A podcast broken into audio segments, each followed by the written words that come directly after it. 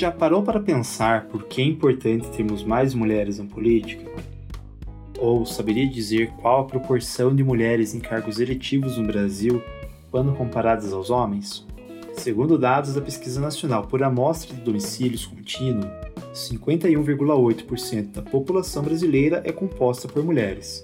Apesar disso, elas ocupam menos de 15% dos cerca de 70 mil cargos eletivos do país, segundo o mapa da Política de 2019, elaborado pela Procuradoria da Mulher no Senado. Neste primeiro episódio do Fala Cientista de 2021, nós iremos tentar entender por que esses números continuam tão desiguais, apesar de já existirem leis que buscam facilitar o acesso da mulher na política. Para isso, nós iremos conversar com Eneida Desirre Salgado, professora do Departamento de Direito Público e do Programa de Pós-Graduação em Direito da UFPR. Nós também conversamos com a doutoranda do Programa de Pós-Graduação em Administração da UFPR, Camila Fernandes, e com a vereadora de Curitiba, Carol D'Artora. Eu sou Robson Samulak e o Fala Cientista é uma produção da Agência Escola de Comunicação Pública da UFPR. A história das mulheres na política do Brasil é ao mesmo tempo muito antiga e muito recente. As mulheres estão envolvidas com a política há muito tempo, desde muito antes da nossa independência. Por outro lado, apenas em 1927 o Brasil teve a sua primeira eleitora, Celina Guimarães, e apenas em 1932 o Código Eleitoral passou a assegurar o voto feminino, mas ainda com diversas restrições. Quando se olha para a representatividade da mulher na política, o cenário não é muito melhor. Hoje, por exemplo, a bancada feminina na Câmara dos Deputados conta com apenas 77 das 513 cadeiras. E esse já é o maior número registrado de mulheres na Câmara. Isso acontece apesar do Brasil já contar com uma lei de cotas para as mulheres. Criada em 1995, ela foi reformulada dois anos depois exigindo que os partidos destinassem 30% das vagas para candidatas mulheres. Hoje, mais de duas décadas depois, a representação delas é metade desse valor. Foi assim que eu comecei a minha conversa com a professora Desirê, perguntando por que, mesmo após tanto tempo, essa lei continua não dando os resultados esperados. Eu costumo dizer que essa lei ela funciona tanto quanto tem que funcionar embora a, o projeto de lei ali, um pouco antes de 95, então a gente estava num, num, momento de discussão sobre a participação da mulher na política, né? 92 teve uma conferência importante sobre isso e os estados meio que se comprometeram a fazer alguma coisa para mudar a situação. E o que aconteceu foi que, logo depois dessa conferência, a gente teve a propositura de um projeto de lei que, que apresentava aí como uma das políticas a serem adotadas para vencer esse déficit seria reservar algumas vagas de candidaturas para mulheres.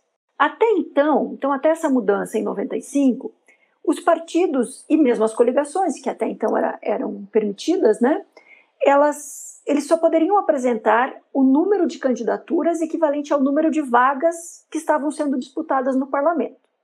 Então vamos pensar, por exemplo, Curitiba tem 38 vagas na Câmara Municipal partidos poderiam apresentar 38 nomes para concorrer a essas, essas vagas. Quando vem esse projeto de lei, diz: olha, dos 38 nomes, 20% tem que ser nomes de mulheres. Durante o projeto, é, durante a tramitação desse projeto dentro da Câmara Federal, no entanto, o que aconteceu foi que foi uma pequena mudancinha. Os partidos não precisavam indicar apenas 100% de candidaturas em relação ao número de vagas. Poderiam oferecer 120% de candidaturas em relação ao número de vagas. Então vamos arredondar aqui porque o pessoal é do direito, né? Eu aqui, na verdade. Então vamos pensar que eram 30 vagas, como são as nossas na Câmara Federal, né? O Paraná elege 30 pessoas. Em vez do partido poder oferecer só 30 nomes, a partir desta lei, ele passou a poder oferecer 36 nomes. Então, os 20% de mulheres não são 20% de 100% dos 30%. Os 20% de mulheres são 20% dos 120%. Então eu costumo dizer que a gente sempre correu fora, a gente sempre ficou extra. Então teríamos ali 100% de candidaturas competitivas, que eram candidaturas dos mesmos de sempre, e além dessas candidaturas competitivas, fora dos 100%, nós teríamos 20% de mulheres. Por isso que eu costumo dizer que não dá para a gente se admirar em relação ao fato de não ter dado certo esta política da lei de 95. Como você mesmo se referiu, em 97 a gente muda essa lei e a gente começa a reservar para mulheres 30% as vagas de candidaturas nas listas partidárias. Daí você pode dizer, nossa, prof, agora melhorou. Não, Robson, sabe por quê? Porque o número de candidaturas a serem ofertadas deixou de ser 120%. E aí você, otimista, vai me dizer, poxa, voltou para 100%, olha que bacana. Nada disso. Foi para 150%. Logo, as mulheres, o 30% de mulheres, não é mais 30% de 100% ou 30% de 120%, é 30% de 150%. Ou seja, nós ficamos mais fora ainda da competição. Então, quando se diz assim, nossa, mas foi uma besteira é, o país reservar candidaturas para as mulheres, não, não é que não funcionou por algum desvio, do, ele foi pensado para não funcionar. Os países que adotaram reservas de candidaturas sem essa sem esse desvio, vamos falar delicadamente, tiveram resultados positivos. Nós não tivemos. E foi tentando entender como essa situação poderia ser resolvida que a professora Desirê começou a se dedicar mais ao tema.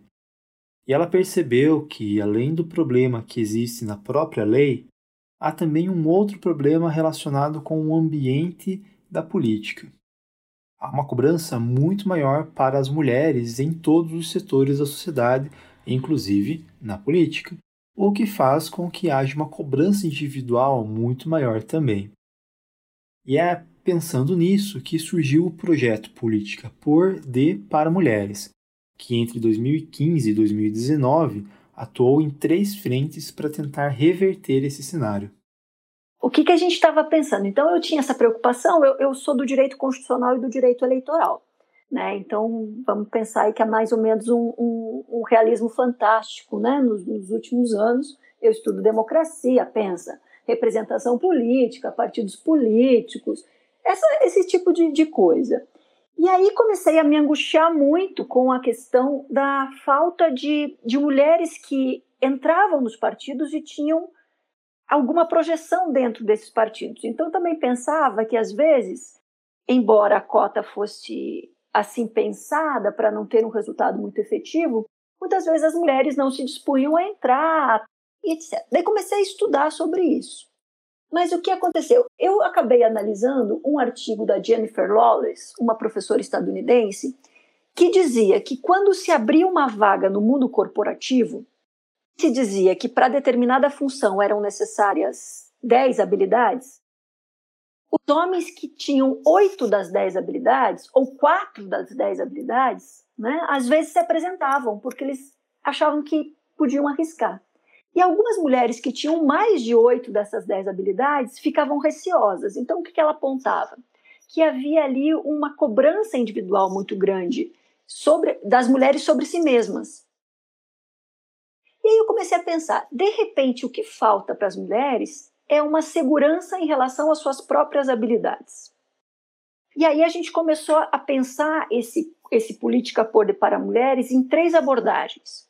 Uma abordagem é, científica, buscava então é, estudar as políticas públicas adotava, adotadas nos países que tinham participação feminina mais elevada na política, né? então a gente começou a estudar esses sistemas. A gente começou a fazer uma observação também das campanhas eleitorais para saber o que estava faltando, né? Por que, que essas mulheres não, não, não se tornavam viáveis durante a, a campanha eleitoral? E o terceiro braço seria vencer essa, essa sensação de não estar preparada. E aí que a gente começou dentro da universidade a oferecer cursos de iniciação à formação política para mulheres, em que a gente, mais do que ensinar alguma coisa, a gente demonstrava para as mulheres como elas sabiam de política. Mas não é apenas o direito que está de olho na participação feminina na política. A doutoranda em administração, Camila Fernandes, defendeu no ano passado a dissertação lugar de mulher é na política, uma contribuição dos estudos organizacionais na dimensão da identidade de mulheres na política brasileira. De maneira bem resumida, o trabalho da Camila procurou compreender qual que é o perfil das mulheres que decidem se inserir no cenário político, mas que não possuem laços políticos na família. Ou seja, quem são essas mulheres que não são filhas, esposas ou irmãs de políticos, mas decidiram entrar para a política mesmo assim? Quando nós estávamos começando a desenvolver a pesquisa, mais voltado para a parte do projeto de qualificação, nós verificamos na literatura, tanto internacional quanto nacional, que algumas pesquisas indicavam que mulheres que não tivessem laços políticos enfrentavam mais desafios para se inserir nesse ambiente. Como meu, um dos meus objetivos era pesquisar a questão, a parte de desafios e conquistas dentro da política, eu peguei então e fiz uma pesquisa, eu juntamente a minha orientadora, nos sites das câmaras, das assembleias daqui, eu selecionei a região sul, né? Então eu fui pesquisando, verificando mulheres que estivessem já atuando por conta daquilo que a gente tinha verificado na, na, na, literatura de que se não tivessem laços políticos, talvez os desafios fossem maiores. Então, nessa parte das pesquisas, eu, eu selecionava as mulheres que estavam lá registradas como atuantes na política no momento que eu fiz as minhas entrevistas. Após isso, então, eu ia pesquisar mais sobre essas mulheres, entrava em contato com a assessoria, com os sites. Eu acabei selecionando mais mulheres, mas no tempo hábil para eu terminar a dissertação, eu só consegui entrevistar oito. E aí, coincidentemente, também as oito atuavam no ambiente, na, no, campo legislativo, né? Todas elas eram ou deputadas estaduais ou vereadoras. E não teve um critério muito específico além desse dos laços políticos, porque é, o número de mulheres atuando no, na política do Brasil já é muito restrito. A gente pensou que a gente já pegou um campo muito restrito, restringimos mais ainda, então foi muito difícil encontrar a mulher que pudesse é, me conceder as entrevistas, né? E os critérios foram esses. Mas todas essas mulheres, apesar de seguirem o mesmo critério, trouxeram para mim visões da política muito diferentes, muito diferentes, né? E eu acho que isso que enriqueceu bastante essa pesquisa. Depois de selecionar quem seriam as mulheres que fariam parte da sua pesquisa, Camila buscou compreender como elas se identificavam, um processo que é tão complicado e difícil quanto entrar na política para uma mulher. Na dissertação, a gente utilizou o, contexto, o conceito de um autor que trata de identidade, que é o Castells, ele coloca a identidade como um processo que vai abranger a construção de significados que o indivíduo tem quando ele está inserido em um ambiente que permita com que ele é, tem, esteja em contato com atributos culturais, ele forme significados de acordo com esses atributos culturais, ele concede ou modifique a sua identidade. Quando eu falo de identidade, na verdade, eu estou querendo responder o questionamento do quem sou eu. E dali também eu, eu tratei bastante da questão da construção, do, né, da identificação, construção identitária, que é eu me identifico com aquilo que eu faço. E dentro dos relatos da minha dissertação, um dos pontos que mais me chamou a atenção foi justamente essa questão de identificação. Eu me identifico com o que eu estou fazendo aqui. E eu vi que a identificação ela está diretamente relacionada com as atividades que uma pessoa vai desenvolver, só que também com o ambiente que essa pessoa vai estar inserido. Ali no caso das mulheres na política, o que, que eu percebi? Eu já comentei anteriormente, mas que elas destacavam bastante. Elas entravam, elas se inseriam com as mesmas possibilidades ali dos colegas homens, só que elas não se sentiam parte do ambiente político a princípio. Essa identificação demorava para acontecer. Um dos pontos que a gente entendeu que poderia justificar isso era justamente o preconceito, porque as mulheres dentro do ambiente político são julgadas por uma série de estereótipos que os mesmos colegas homens não são muitas vezes pessoas, o que a gente percebia ali, porque além de eu ter entrevistado essas mulheres, eu até, durante a minha pesquisa, eu tentava acessar as redes sociais delas, os outros canais de comunicação que elas tinham, e o que eu percebia era que a própria sociedade tinha alguns preconceitos que não eram justificáveis quando eu colocava a questão de capacitação dessas mulheres, ou de, né, enfim, com a experiência profissional que elas tinham. Eu falei que o perfil das entrevistadas era muito diferente e que elas tinham ideias muito diferentes, eram de partidos diferentes, mas essa questão de identidade era tudo muito igual. No começo, elas não conseguiam se identificar e essa identificação só ocorria depois de muito tempo, às vezes até no segundo mandato, sabe? Se a gente considerar que o mandato tem quatro anos, então era lá pelo sexto, sétimo ano de atuação que elas estavam é, atuando na política, né? E nesse sentido de identificação e representação dentro da política, nós procuramos a vereadora Carol D'Artora, do PT. Ela foi a primeira mulher negra eleita para a Câmara dos Vereadores aqui em Curitiba, o que já demonstra um sério problema que nós temos por aqui. Eu quis saber como foi o histórico da Carol com a política, e olha só como a história dela se assemelha com a das mulheres que a Camila entrevistou para sua dissertação. A minha relação com a política é, é, é, muito antiga, assim, né? Eu venho de uma família que, que é bem militante, uma família negra, então já eram militantes do, do movimento negro, também sempre tiveram nas lutas, né, da classe trabalhadora, então meus pais sempre atuaram em comunidade de bairro, em comitê do desemprego aqui em Curitiba nos anos 80, então, eu já cresci vendo a sociedade dessa maneira e compreendendo que para que a gente tenha direitos, a gente tem que, que lutar. E aí, quis ser professora, porque, como já disse, venho de uma família negra, uma família negra do sul do Brasil, e ser negro aqui, eu digo que é se afirmar todos os dias, né? E foi esse desejo, né, sendo professora, trazendo temáticas como raça, gênero para a escola, e depois isso extrapolou para movimentos sociais, e eu fui é, sendo levada para esse meio político.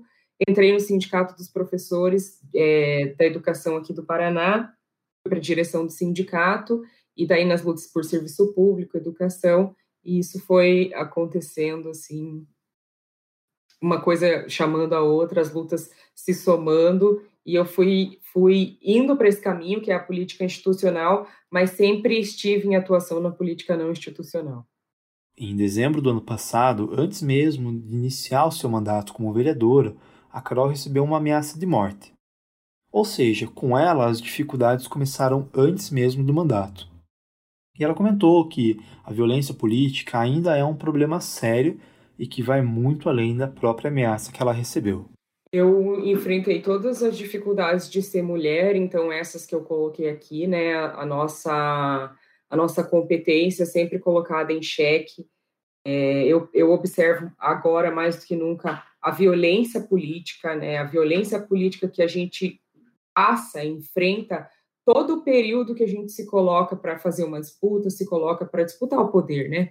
Então a gente sofre uma, uma violência política muito grande, assim, a invisibilidade, isso mesmo no interior dos partidos, mesmo no, no, campo progressista, as relações de gênero e raça, elas ainda operam, né? A estrutura ra é, racial e a estrutura de gênero, ela perpassa todas as instituições.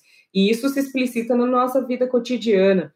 Então, ter os nossos debates é, desqualificados, a tentativa de, de, você vê a todo momento aquela tentativa de dizer que aquele debate que você está colocando ali, ele não é importante, isso eu enfrentei muito, o questionamento sobre quem eu era e de onde vinha, então isso eu vejo, assim, essa, essa desqualificação que advém do fato de eu ser uma mulher, de eu ser negra, né, um descrédito, uma, uma candidatura muito desacreditada em, em vários âmbitos. E, e, a violência política, né? Ameaças de morte, a ameaça de morte que eu recebi, que foi pública, é, foi exposta nacionalmente, é, ataques na, na, internet, nas redes sociais, simplesmente por eu ser quem sou e, e, e fazer os debates que faço.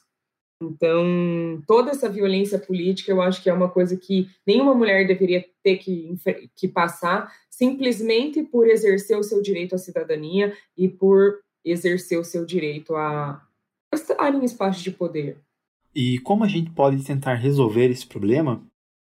Para a Carol, isso começa com a sociedade entendendo a importância de se ter mais mulheres na política ampliando a, a, a, consciência social a respeito da necessidade de, de de ter mais mulheres, né? Não é ter mais mulheres só por ter mulheres, mas a gente precisa é, de, de igualdade, que a democracia se efetive de fato. E ela só vai se efetivar de fato quando a gente tiver a diversidade da população representada nesses espaços de forma proporcional. Então, acho que, é, primeiramente, que as pessoas é, ampliem sua mente e tenham consciência a respeito da necessidade de vencer essa subrepresentação.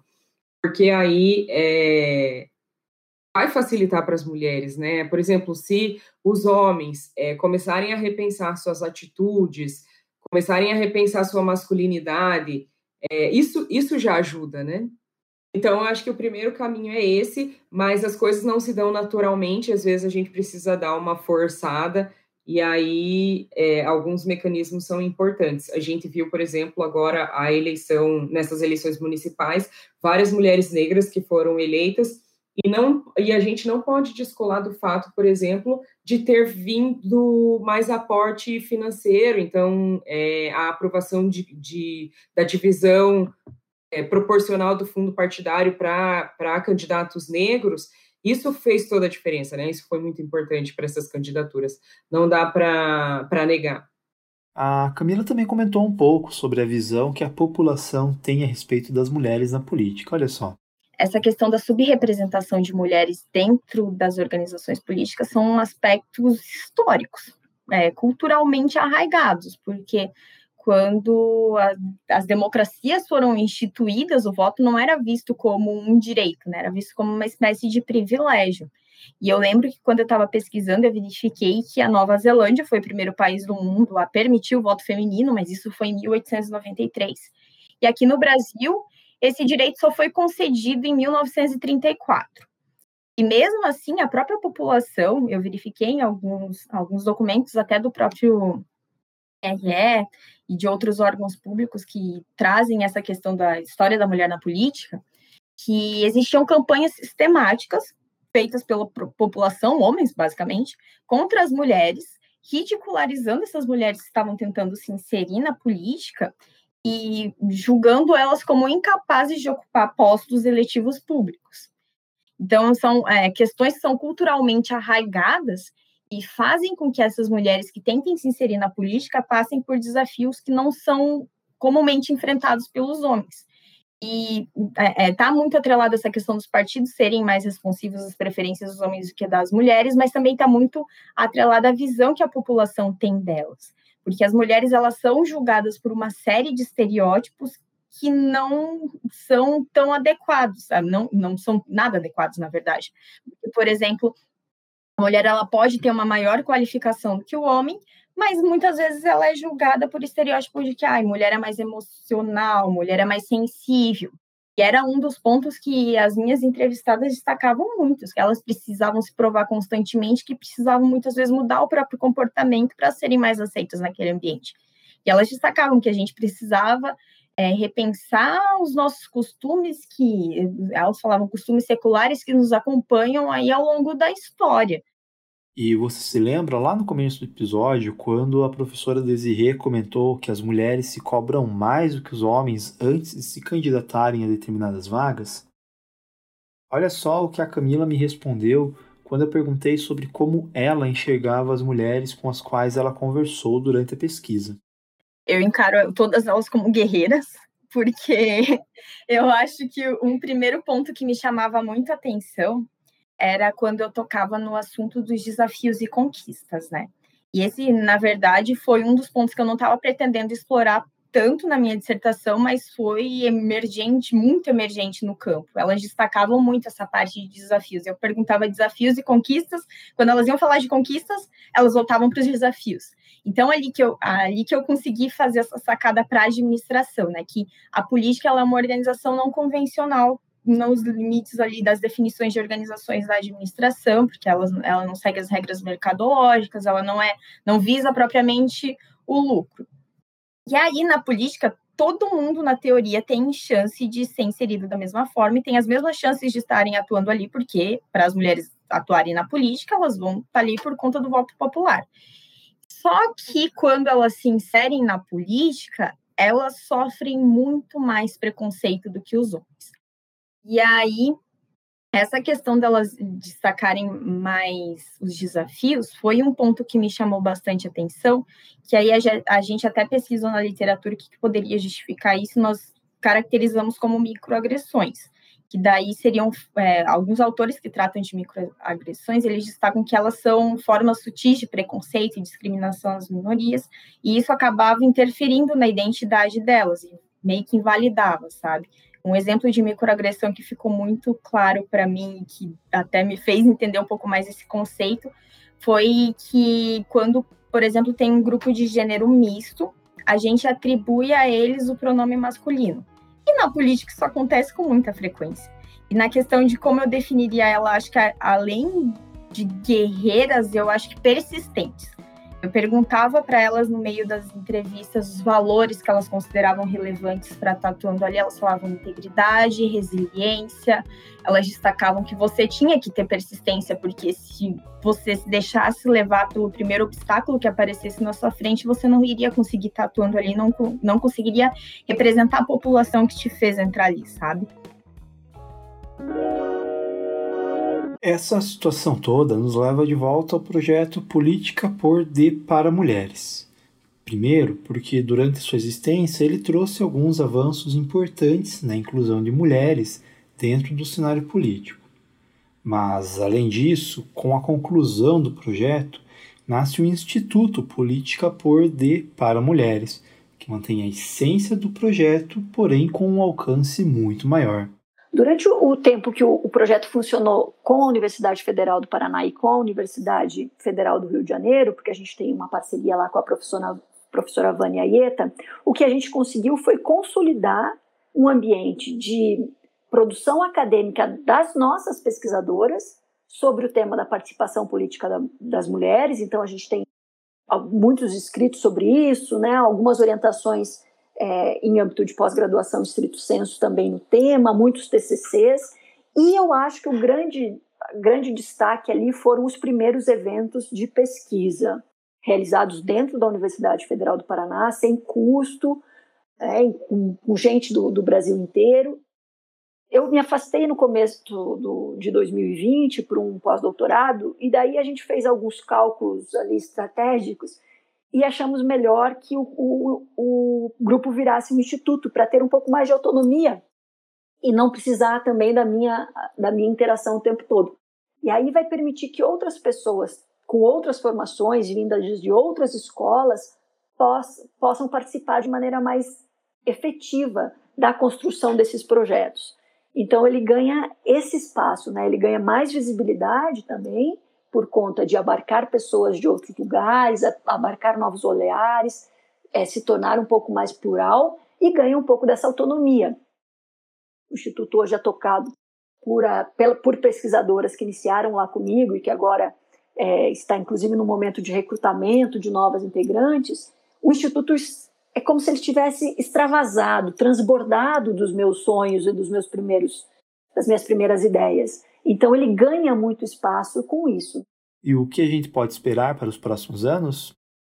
Sem dúvida nenhuma, mais do que é, uma reserva de candidaturas, o que a gente precisa é que os partidos façam com que as, as mulheres tenham candidaturas competitivas. A gente teve o fenômeno das chamadas candidaturas laranjas, que era uma fraude nessa reserva de candidaturas, agora com, reserva, com destinação obrigatória de recursos diretos e indiretos, a gente pode começar aí a ter resultados mais positivos. A eleição da Carol é, foi um, um, algo que anima muito, né? faz com que a gente comece aí a ter um, pelo menos uma inclinação de ver o copo meio cheio, né? mas a gente vai ver também que a renovação da Câmara não foi aquela toda que a gente esperava, enfim, né? que a gente continuou com as oito mulheres na Câmara, não teve um aumento como era é, a minha expectativa pessoal, porque eu tenho em ser otimista mesmo em tempos como esses, mas aí é a possibilidade de a gente pensar em, em avanço. O que me preocupa, no entanto,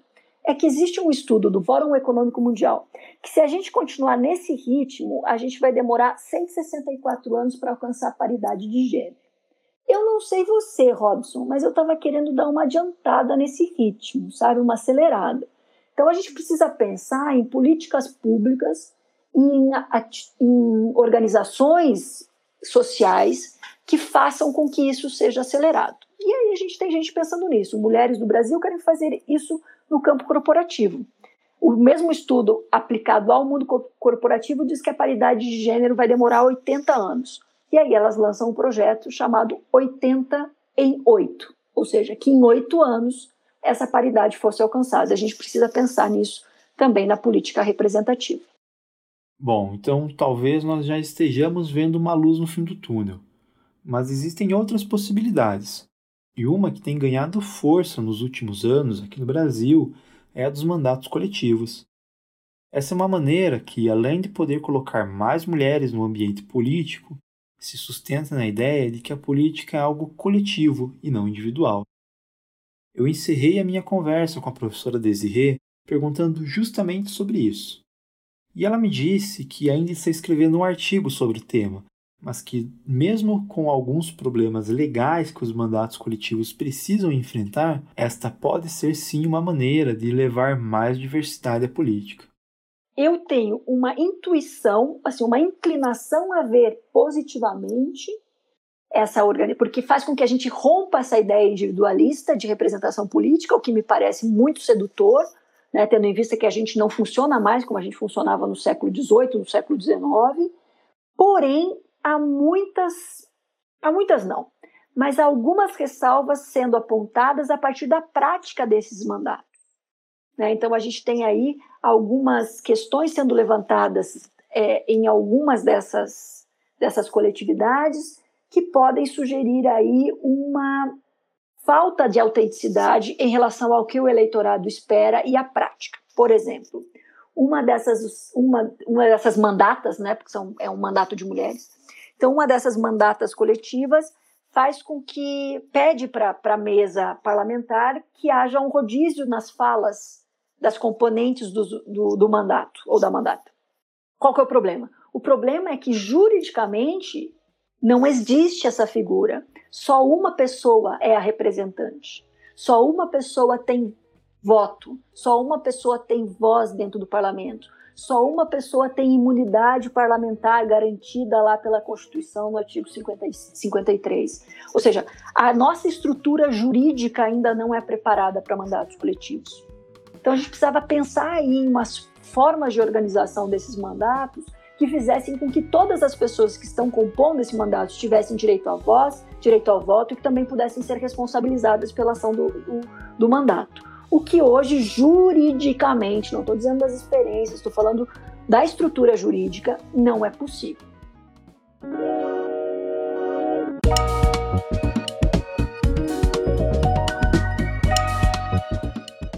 Antes de encerrar esse episódio, eu gostaria de fazer um convite. Este ano nós iremos lançar um novo podcast. É um projeto que nasceu da série especial Mulheres na Ciência, que nós fizemos no final do ano passado e agora ganha uma proposta maior, a de contar a história dos pesquisadores que ajudaram a construir a Universidade Federal do Paraná. O podcast se chamará Fala Cientista Perfil e chegará no seu feed toda a última segunda-feira do mês acompanhe nas nossas redes sociais para ter mais detalhes. Eu sou Robson Samulak, responsável pela produção e pelo roteiro deste episódio. A edição é feita por Ângelo Biasi, aluno do curso de música da UFPR, e Jamile da Silveira, bolsista de pós-graduação em comunicação, fez a revisão final do episódio. Alquíria Ion, professora do PPG-Com da UFPR, é responsável pela supervisão do podcast. Caso você tenha alguma dúvida, crítica ou sugestão, escreva para a gente através do Instagram, Facebook ou Twitter da Agência Escola. Até o próximo Fala Cientista.